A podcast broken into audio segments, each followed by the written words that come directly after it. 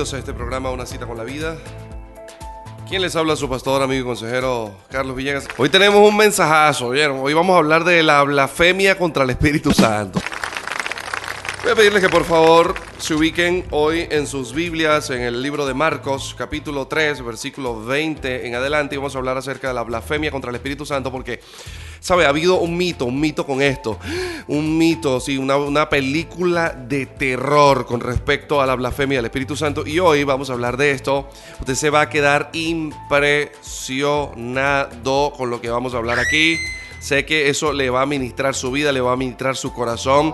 Porque hay gente que siente que ha pecado contra el Espíritu Santo y, y dice, Señor, ¿será que yo soy salvo? Yo no sé si soy salvo, Padre. Yo siento que estoy muerto. Entonces, Dios, escuche bien lo que le voy a decir, Dios eh, toma el control de esta situación hoy. Usted va a ser eh, bendecido con esta palabra y comenzamos a leer en el nombre de nuestro Señor Jesucristo, amado Dios. Marcos capítulo 3 versículos 20 en adelante dice, y se agolpó de nuevo la gente, de modo que mm, ellos no podían aún ni siquiera comer pan. Y cuando lo oyeron los suyos, quiero que sepa que en el griego original no dice los suyos, dice sus familiares. Cuando lo oyeron sus familiares, vinieron para prenderle. Tampoco dice ahí para prenderle, dice para apoderarse. Porque decían está fuera de sí. Pero los escribas que habían venido de Jerusalén decían que tenía a Belcebú y que por el príncipe de los demonios Jesús estaba echando fuera demonios. Y habiéndolos llamado, Jesús les decía en parábolas: ¿Cómo puede echar Satanás fuera a Satanás? Si un reino está dividido contra sí mismo, tal reino no puede permanecer. Y si una casa está dividida contra sí misma, tal casa no puede permanecer. Y si Satanás se levanta contra sí mismo y se divide, no puede permanecer, sino que ha llegado su fin y ninguno puede entrar a la casa de un hombre fuerte. Ahí no dice casa de un hombre fuerte, dice al recipiente de un hombre fuerte, a la vasija de un hombre fuerte. Sí, y saquear sus bienes si antes no le ata. Entonces podrá saquear su vasija o su casa. De, cierto les digo que todos los pecados serán perdonados a los hijos de los hombres y las blasfemias cualesquiera sean.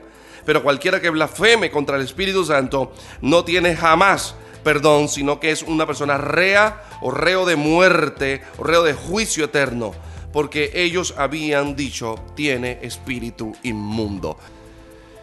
Eh, quiero comenzar eh, hablando acerca del ministerio de Jesús. Primero que nada es que donde hay sanidad y milagros, donde hay presencia, donde hay liberación, la gente siempre se va a agolpar. Nos hemos preocupado por eh, divertir a las personas, por hacer una cantidad de cosas, pero realmente lo que la gente está necesitando es una palabra de poder, una palabra de unción, una palabra de milagro, una palabra de liberación, una palabra que les bendiga su vida, un encuentro con lo sobrenatural. Porque es esas cosas lo que hace que sean como miel y abejas. De manera que se agolpó la gente. Es lo que vemos en el versículo 20. Y era tanta la gente que Jesús y los discípulos ni siquiera podían comer. Pero resulta que oyéndolo los familiares de Jesús lo que estaba pasando, miren lo que pasó allí, oyendo los familiares de Jesús lo que estaba pasando, fueron a buscarlo. ¿Sabe por qué? Porque decían que estaba fuera de sí. O sea, la administración, la manifestación de la administración que hubo allí fue tan grande, tan grande, tan grande, que la gente pensaba que Cristo estaba loco. Sí, sí, sí, fuera de sí. Esa palabra ahí, Carlos, en ese griego, es como decir, perdió la razón. Perdió el juicio o sea, está, está locadio. Entonces, la muerte de Pedro. Entonces, escúchame. Entonces, ¿qué pasa? Que pensaban en ese momento que definitivamente este hombre, este hombre, eh, Jesús estaba loco. Estaba fuera de sí. Y los familiares de Jesús vinieron a buscarlo. Mire, cuando hay unción, poder y manifestación de gloria, ni siquiera la propia familia suya va a creer lo que Dios está haciendo en su vida. Agarre ese trompo en la uña, ya empecé a zumbar piedrita. Mire, ni siquiera la familia suya. Y nótese que después de este, de este particular que estamos leyendo aquí, es donde se ve en la parte de la Biblia que eh, Jesús estaba hablando con la gente. Escuche bien que Jesús estaba hablando con las personas y en ese momento, y en ese momento, escuche bien lo que le voy a decir en ese momento vinieron los familiares de Jesús a buscarlo y él dijo, le dijeron, Señor, tu mamá y tus hermanos te buscan. Y él dijo, ¿quién es mi mamá y mis hermanos? Sino los que hacen la voluntad de mi Padre. Es en ese momento, mire, mire lo que pasó. La gente pensó que Jesús estaba loco con lo que estaba pasando allí. Y la mamá y los hermanos de Jesús vinieron a buscarlo porque pensaban que el muchacho se había vuelto loco. Vea ese contexto donde se está dando. O sea, lo que estaba pasando y era tan fuerte espiritualmente que los escribas, fariseos, todo el mundo que estaba viendo eso decía, ay Dios, este tipo se volvió loco. Imagínense la cantidad de demonios que habían allí. Imagínense la cantidad de enfermos y toda la locura que Jesús dijo, vale, si yo quiero ah, por lo menos cenar hoy, yo voy a tener que apurarme con esto. Y, imagínense a Jesús, fuera, fuera, fuera, fuera, tocando y ordenando, cha, cha, cha, cha, una cosa así, rápida y la gente cayendo. Imagínense, pa, pa, una locura que la gente dijo, está loco, manden a los familiares a que busquen el loco este, porque este tipo está fuera de sí. Por eso es que en el siguiente capítulo, en el versículo 31 dice, vienen después sus hermanos y su madre quedándose afuera enviaron a llamarle, porque es que los habían venido a buscar porque pensaban que estaba loco. Ya habiendo dicho este punto, quiero que sepas que no, no debes molestarte porque tu propia familia, amigos, compañeros, cercanos, no crean en lo que Dios está haciendo en ti. Porque a Jesús también le pasó. Quiero eh, dejar aquí un... A mí me gusta mucho estudiar yo tengo por ahí unas memorias rabínicas. En el San, San 43A, comparado con el 1073, y en el SATA 43A del Saab 1115. En memorias también se habla de que Jesús fue condenado en memorias rabínicas, porque los los sacerdotes de ese tiempo decían que él se había pactado con Satanás o, estaba con brujería y que por eso esa era una de las cosas que se le imputaban para, para crucificarlo, para matarlo, por blasfemo. ¿Sí? Y buscando yo esto, resulta que una de las, de las acusaciones que se le da a Jesús es esa, blasfemo, por asociación con la brujería. Por eso es que los fariseos en ese momento dicen, él por Belcebú echa fuera los demonios. Estaban diciendo, él está asociado a la brujería. Él está asociado a Belcebú, al príncipe de los demonios. Oye, tremendo, ¿no? Y también Justino, en el capítulo 69, verso 7, habla de cómo Jesús también es, se le imputa eh, la asociación a la, al paganismo o a la blasfemia. Eso fue una de las cosas que se le, que en el Sanedrín, en esa reunión con, con Caifás y con el otro que estaba allí, con Anás, este, en esa reunión se le imputa, no, vale, tú mismo dices que tú eres el hijo de Dios, tú lo que eres un blasfemo, chico, tú eres reo de muerte. Entonces dijeron, este tiene a Belcebú y por el príncipe de los demonios, este está echando fuera demonios. Pero entonces Jesús cambia el tema y los llama y les dice, mira, ven acá, yo quiero decirle una cosa a ustedes aquí delante de la gente. Y Jesús les habla del reino, mire, estos le acusan de que esté hecha fuera demonios por Belcebú y Jesús les habla de reino y les dice, todo reino dividido contra sí mismo no puede prosperar. Porque es el fin de ese reino. Satanás no echa fuera a Satanás con Satanás. Yo quiero que la gente que me está escuchando entienda. En estos días me enteré, me invitaron una sopa en un barrio por allá en Campo Alegre. Me enteré que eh, la gente de allí, uno de los mensajes que estábamos predicando, Carlos, escúchate esta locura, uno de, los mensajes que estamos predicando, que estábamos diciendo, mire, saque aquellas cosas que, que, que los están vinculando con, la, con, con, la, con el paganismo, con los espíritus, con los demonios, con no sé qué. Dice, sáquela para la calle, quémela. Y me estaban contando que habían dos mujeres que practicaban rudo, rudo, rudo, rudo, la santería y la brujería. Y las mujeres sacaron los santos y le dijeron a los cristianos que estaban en, la, en la zona, le dijeron, agarren esto aquí, ayúdenme a sacar esto aquí porque yo no sé, yo siento algo en mi pecho, algo que me quema y yo tengo que sacar esto de aquí. Yo viendo esto, me doy cuenta, escúcheme, me doy cuenta de que cuando la presencia de Dios llega a un lugar, eh, cualquier cosa que el enemigo quiera hacer queda destruida. ¿Alguien puede decir aleluya? Entonces Jesús les habla de reino y le dice, mira, vale, el diablo no saca el diablo con el diablo, ¿qué te pasa? Y yo quiero que la gente que me está escuchando en esta hora entienda, entienda que Dios no requiere de santos.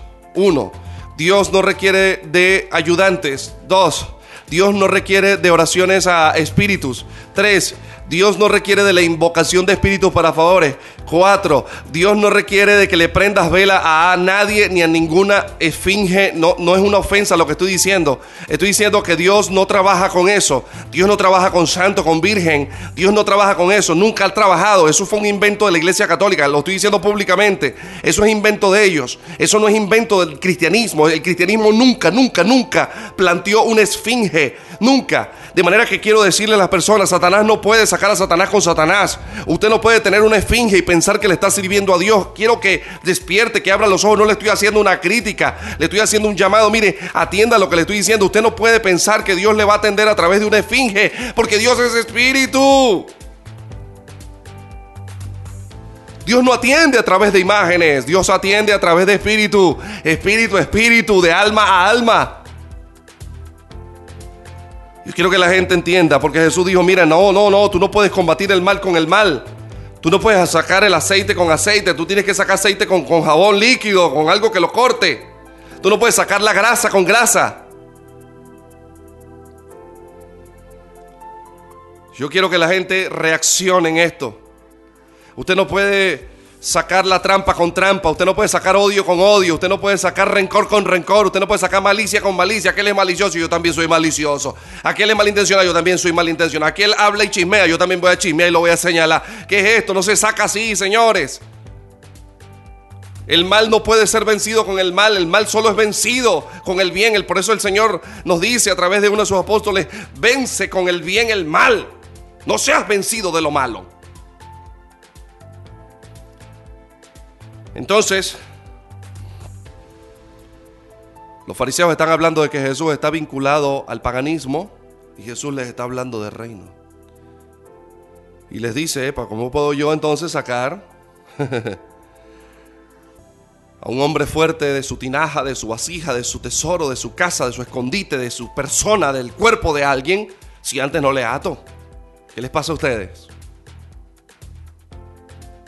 Yo estoy saqueándole los bienes al enemigo, ¿vale? Y los bienes en las personas. Entonces de cierto les digo que todos los pecados les serán perdonados a los hijos de los hombres, pero la blasfemia contra el Espíritu Santo no les será perdonada. Yo quedo en shock. Cuando leo esto, yo inmediatamente entro en modo shock. Yo digo, ya va, un momento. ¿De qué está hablando Jesús? Si lo están acusando es a él.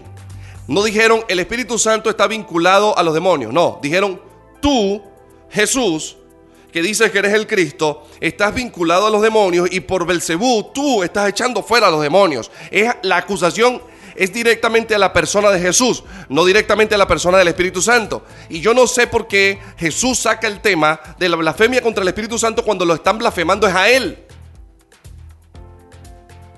Ningún fariseo dijo en ese momento, mira, el Espíritu Santo, eso, mira, eso no es el Espíritu Santo, eso es un demonio. Ningún fariseo dijo eso en ese momento. Dijeron, Jesús, por el príncipe de los demonios, está echando fuera a los demonios. La acusación era directamente contra Jesús. Creían que él estaba fuera de sí, era él. La acusación era directamente contra él y Jesús saca el tema del Espíritu Santo. Pero mire la época en que Jesús saca el tema del Espíritu Santo. Mire, los discípulos no conocían del Espíritu Santo. Los discípulos de Juan el Bautista no conocían del Espíritu Santo. Mire, había limitantes para conocer la persona del Espíritu Santo en el momento que Jesús le habla a los fariseos del Espíritu Santo. ¿De qué les está hablando Jesús? ¿De qué Espíritu Santo si los fariseos Mira, ni siquiera los apóstoles manejaban bien el tema del Espíritu Santo. Y le vas a hablar a una cuerda de fariseos que te están juzgando allí del Espíritu Santo. Yo le voy a decir una cosa. El mensaje no era solamente para los fariseos, era para nosotros.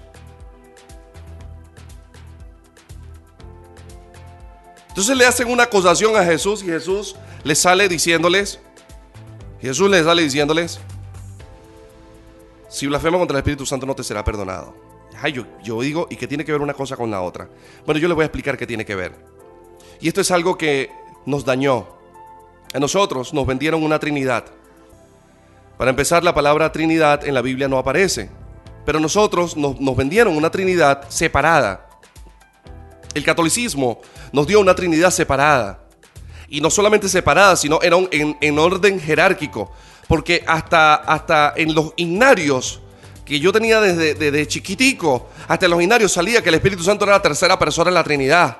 Y entonces le, daban ranking, el primera persona, la segunda persona, la tercera persona. Y yo como lo he venido enseñando y le he venido predicando, había esta prohibición de hablar con el Espíritu Santo, porque te decían, no, no, no, tú no puedes hablar con el Espíritu Santo porque Tú tienes que hablar con Jesús. Yo recuerdo una vez que yo estaba orando y le decía a Dios, bueno Señor, pero ¿con quién hablo? Hablo con Dios, hablo contigo que eres Dios, hablo con Jesús que es tu Hijo, hablo con el Espíritu Santo, hablo con quién hablo. Pónganse de acuerdo ahí ustedes porque yo estoy enredado. Yo no sé a quién pedirle ni en el... Yo estoy enredado. Me enredé todo. Porque es que la nomenclatura que me presentó el catolicismo me hizo daño. Me hizo daño porque me presentaron una trinidad desvirtuada de tres personas separadas y de paso con tamaños. Y eso es totalmente equívoco. La Biblia dice que Jehová tu Dios, Jehová uno es. Y que lo que pasó fue que Dios, para salvar al hombre, Dios se hizo carne. No es otra persona. Es, mismo, es el mismo Dios hecho carne. Y el mismo Dios hecho carne resucitó por su propio poder. Y él mismo nos dejó a su propio espíritu. Por eso que al Espíritu Santo se le llama el Espíritu de Dios,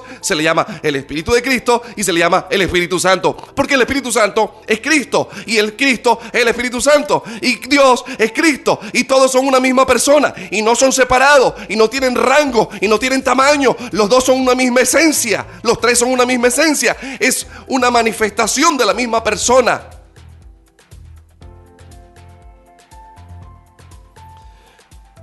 Entonces, ahora sus oraciones a partir de ahora van a ser más simples, más fáciles. Usted va a hablar con el Padre, porque ya usted tiene de intercesor a Jesucristo. Pero ¿cómo, pastor? Pero son dos personas separadas. No, no, son dos personas separadas.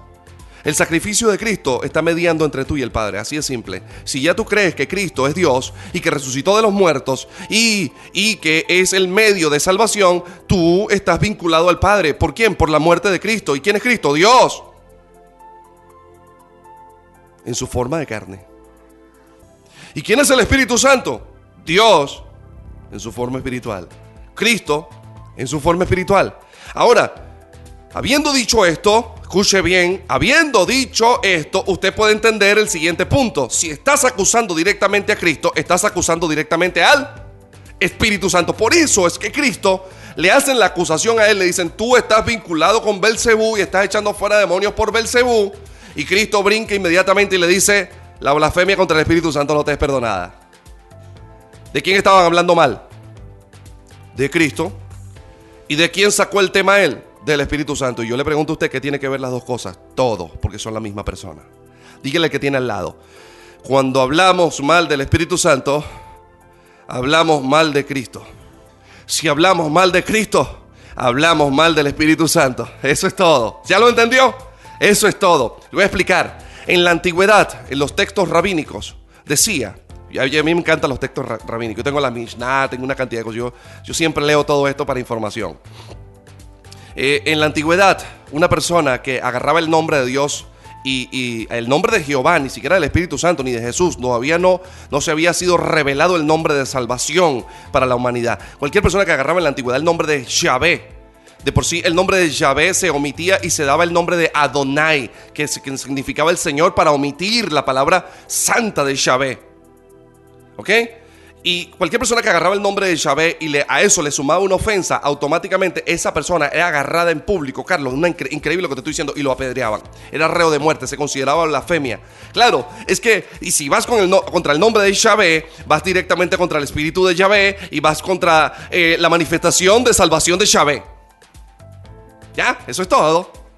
Ahora, cuando están hablando de Jesucristo, Jesucristo le brinca y le dice, la blasfemia contra el Espíritu Santo no te será perdonada. Ay, papá. Y entonces llega uno y dice, ya va, pero ¿en qué momento? Si están hablando mal de Jesús, ¿por qué dice que están blasfemando contra el Espíritu Santo? Y para ese momento los, judíos no conocían al Espíritu Santo. No lo conocían y se los voy a demostrar, porque usted de repente dirá, bueno, pastor, pero eh, ¿de dónde saca usted que los judíos no conocían al Espíritu Santo? Se lo voy a demostrar. Deje que se lo voy a demostrar. Espere un momentico. Quiero que se venga conmigo al libro de Hechos, capítulo 19. Y vamos a leer desde el versículo 1 hasta el 6. Y usted me va a ver esto que pasó aquí. Discípulos de Juan el Bautista que habían tenido contacto con Jesús y no conocían al Espíritu Santo. Aconteció entre tanto que Apolos estaba en Corintios, Pablo, después de recorrer las regiones superiores, vino a Éfeso. A ver, a ver, a ver. Ajá, vino a Éfeso y hallando a ciertos discípulos les dijo, ¿Ustedes recibieron el Espíritu Santo cuando creyeron? Y ellos le dijeron, ni siquiera, compa, hemos oído si hay Espíritu Santo. Y eran discípulos de Juan el Bautista, primo de Jesús. Mire, Juan el Bautista no manejaba el tema del Espíritu Santo, con eso se lo digo todo. No lo manejaba a plenitud. No, no, no, no, no. Eso fue un tema de dominio de los apóstoles. Cuando Cristo les dice, hey, les voy a dejar mi espíritu, en lo que el Espíritu Santo le manifiesta a los apóstoles, ahí se da a conocer el ministerio del Espíritu Santo en la tierra. Oye, qué tremendo lo que estoy diciendo, ¿eh? Y entonces ellos le dijeron, ni siquiera hemos oído. Mire, mire el desconocimiento, el nivel de desconocimiento de la persona del Espíritu Santo. Ni siquiera hemos oído que hay un Espíritu Santo. Entonces le dijo, ¿y en qué pues fueron bautizados ustedes pues? O sea, y ellos le dijeron, en el bautismo de Juan, que era un bautismo de arrepentimiento. No es que se bautizaron en el nombre de Juan, sino que era un bautismo de arrepentimiento. Y dijo Pablo, Juan bautizó con bautismo de arrepentimiento, diciendo al pueblo que creyesen, que creyesen en aquel que vendría después de él. Esto es en Jesús el Cristo. Y cuando solamente los discípulos de Juan escucharon esto, fueron bautizados en el nombre de Jesús y habiéndoles impuesto las manos, vino sobre ellos el Espíritu Santo. Y hablaban en lenguas y profetizaban. Agárrese, porque lo que estoy soltando es candela aquí. Entonces, ¿qué pasa? Mire la época, estamos hablando de Pablo, señores, estamos hablando. Estamos hablando de 10, aproximadamente de 10 a 15. No, le voy a decir un poquito más. Sí, como de 10 a 15 años después de que Cristo había muerto y resucitado. Este relato que estamos leyendo aquí habían pasado como 10 a 15 años después de que Cristo había muerto y resucitado. Y de 10 a 15 años, y los discípulos de Juan el Bautista todavía no sabían quién era el Espíritu Santo. Si los de Juan el Bautista no sabían quién era el Espíritu Santo, mucho menos iba a saber un fariseo de aquella época que Jesús le está diciendo la blasfemia contra el Espíritu Santo. Mire, cuando Cristo les habló a los fariseos, le dijo, la blasfemia contra el Espíritu Santo no te será perdonada. Mire, eso les habló alemán con chino y francés juntos. Esa gente no entendió lo que Cristo les dijo, pero es que Cristo no los estaba diciendo para ellos. Cristo lo estaba diciendo también para nosotros. Pastor, ¿y entonces qué es la blasfemia contra el Espíritu Santo? A nosotros nos mintieron, señores. A nosotros nos dijeron que si tú pensabas algo malo contra el Espíritu Santo en tu mente, que si tú dudabas, que si tú dudabas de alguien que estaba haciendo un milagro o alguien que estaba em, diciendo algo y dudabas de esa persona, blasfemabas contra el Espíritu Santo. Mire, mire, mire cómo el psicoterror para que tú no dudes, para que tú no cuestiones. Cuando la Biblia enseña que nosotros los seres humanos, los hijos del Señor, podemos juzgar las cosas y ver si son de Dios o no son de Dios. Y nos metieron un terror para juzgar las cosas. Y te dijeron, si tú ves algo, una manifestación, cuidado, no vayas a decir cualquier cosa ahí, porque de repente no es el Espíritu, de repente es el Espíritu Santo y blasfemas y eres reo de muerte y te perdiste para siempre. Y nos dijeron que la blasfemia contra el Espíritu Santo era propiamente decir algo malo contra el Espíritu Santo. Pero les reitero, los fariseos no estaban diciendo nada en contra del Espíritu Santo, sino contra Jesús. Y Jesús les imputó pecado contra el Espíritu Santo. Ya le estoy armando al rompecabezas por las esquinas. En cualquier momento le pongo la pieza central. No, no, no espabile, porque ya viene la pieza central de esta predicación. Escuche lo que le voy a decir. Escuche lo que le voy a decir. A nosotros nos dijeron que tú no podías dudar de alguna manifestación porque, cuidado, puedes blasfemar contra el Espíritu Santo. También nos dijeron que si de repente en tu cama o algo así pensabas mal o se te venía una mala palabra contra el Espíritu Santo, reo de muerte, estás muerto, compa. También nos dijeron que de repente si echando broma utilizabas el nombre del Espíritu Santo sin querer, eras reo de muerte. Ay. Yo le voy a decir, todo eso es mentira. Todo eso es mentira. ¿Sabe cuál es la blasfemia contra el Espíritu Santo? Ahí está clarita. Rechazaban a la persona de Jesús. Está clarita. Está loco, eres un endemoniado, tú eres un falso. Juan capítulo 3, verso 19. Y esta es la condenación. Que la luz vino al mundo. Y los hombres amaron más las tinieblas que la luz, porque sus obras eran malas. El que no ha creído ya ha sido condenado. Escuche, el que no ha creído ya ha sido condenado. El que no ha creído en Jesús, sin querer queriendo, blasfema contra él. Y vive en condenación. ¿Y cuándo sale de la condenación, pastor? Cuando cree en Cristo. Simple. Por eso es que Jesús, cuando los fariseos lo señalan a él, él les dice, cuidado, no hables mal del Espíritu Santo. ¿Qué le estaba diciendo? Hey, yo soy el Espíritu Santo. Yo soy el Espíritu de Cristo. Se los voy a poner así. Yo voy a cambiar un poco, voy a usar unas palabras de Jesús en otra forma. Jesús, hablando en el libro de Juan, les dice a la gente, el que me ha visto a mí, ha visto al Padre. Y yo le digo a la gente, el que vio a Jesús, vio al Espíritu Santo. Es lo mismo. El que recibe a Jesús, recibe el Espíritu Santo. Por eso es que cuando los apóstoles, los discípulos de Juan el Bautista, creen inmediatamente en Jesús, ¿qué les pasó? Recibieron el Espíritu Santo. Es que el que cree en Cristo automáticamente va a recibir el Espíritu Santo. Y la, Biblia dice, y habiendo oído el Evangelio de la verdad, y habiendo creído en él, fuiste sellado con el Espíritu Santo de la promesa. ¡Wow! Efesios capítulo 1, versículos 2 y 13. Excelente. En el momento que crees que se te revela la persona de Jesucristo a tu vida y dices, wow, eh, oye, que Cristo es Dios y es el único, la única vía para yo poder acceder a la gracia y a la eternidad, entonces en ese momento que usted dice eso, el Espíritu Santo llega a tu vida y ¡sa! te sella. ¿Pero por qué dice el Espíritu Santo? Porque es el mismo Espíritu de Cristo. Mire, en el libro de Apocalipsis dice, he aquí yo estoy a la puerta y llamo, si alguno oye mi voz y abre la puerta, yo entraré y cenaré con él. Yo le hago una pregunta, cuando usted recibe a Jesús en su corazón, ¿usted recibe a Jesús en su corazón o recibe el Espíritu Santo según lo que acabamos de leer o recibe al Padre? Usted recibe a Jesús, pero cuando recibe a Jesús está recibiendo al Padre. Y cuando recibe al Padre está recibiendo al Espíritu Santo, que es el Espíritu de Cristo. Y si alguno no tiene el Espíritu de Cristo, no es de Cristo. Claramente lo dijo el apóstol. Si alguno no tiene el Espíritu de Cristo, no es de Cristo. No sé de quién será, pero de Cristo no es.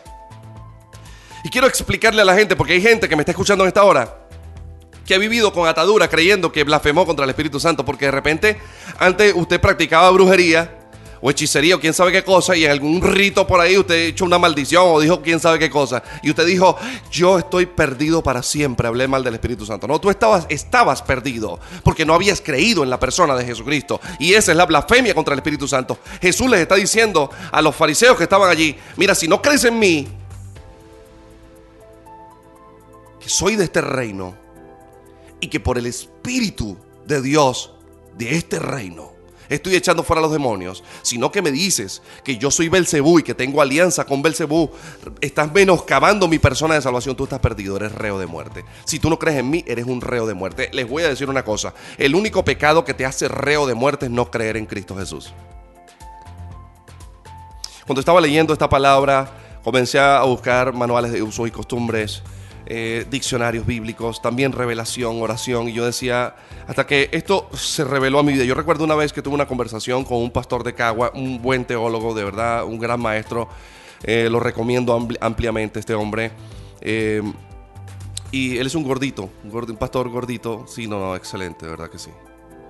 Y un día teníamos este tema y me decía, Carlos, mira, hay gente atada en la iglesia pensando que eh, de repente un día en su cama tuvo un mal pensamiento contra el Espíritu Santo y ellos se sienten que no van a entrar a la salvación. Porque la iglesia fue enseñada que la blasfemia contra el Espíritu Santo era eso y resulta que la blasfemia contra el Espíritu Santo es negar a la persona de Cristo. Los fariseos negaban era a Jesucristo, no al Espíritu Santo. Acabé de demostrar a través de lo que expliqué en este momento que para el momento que Cristo estaba hablando del Espíritu Santo no se conocía el Espíritu Santo en la tierra.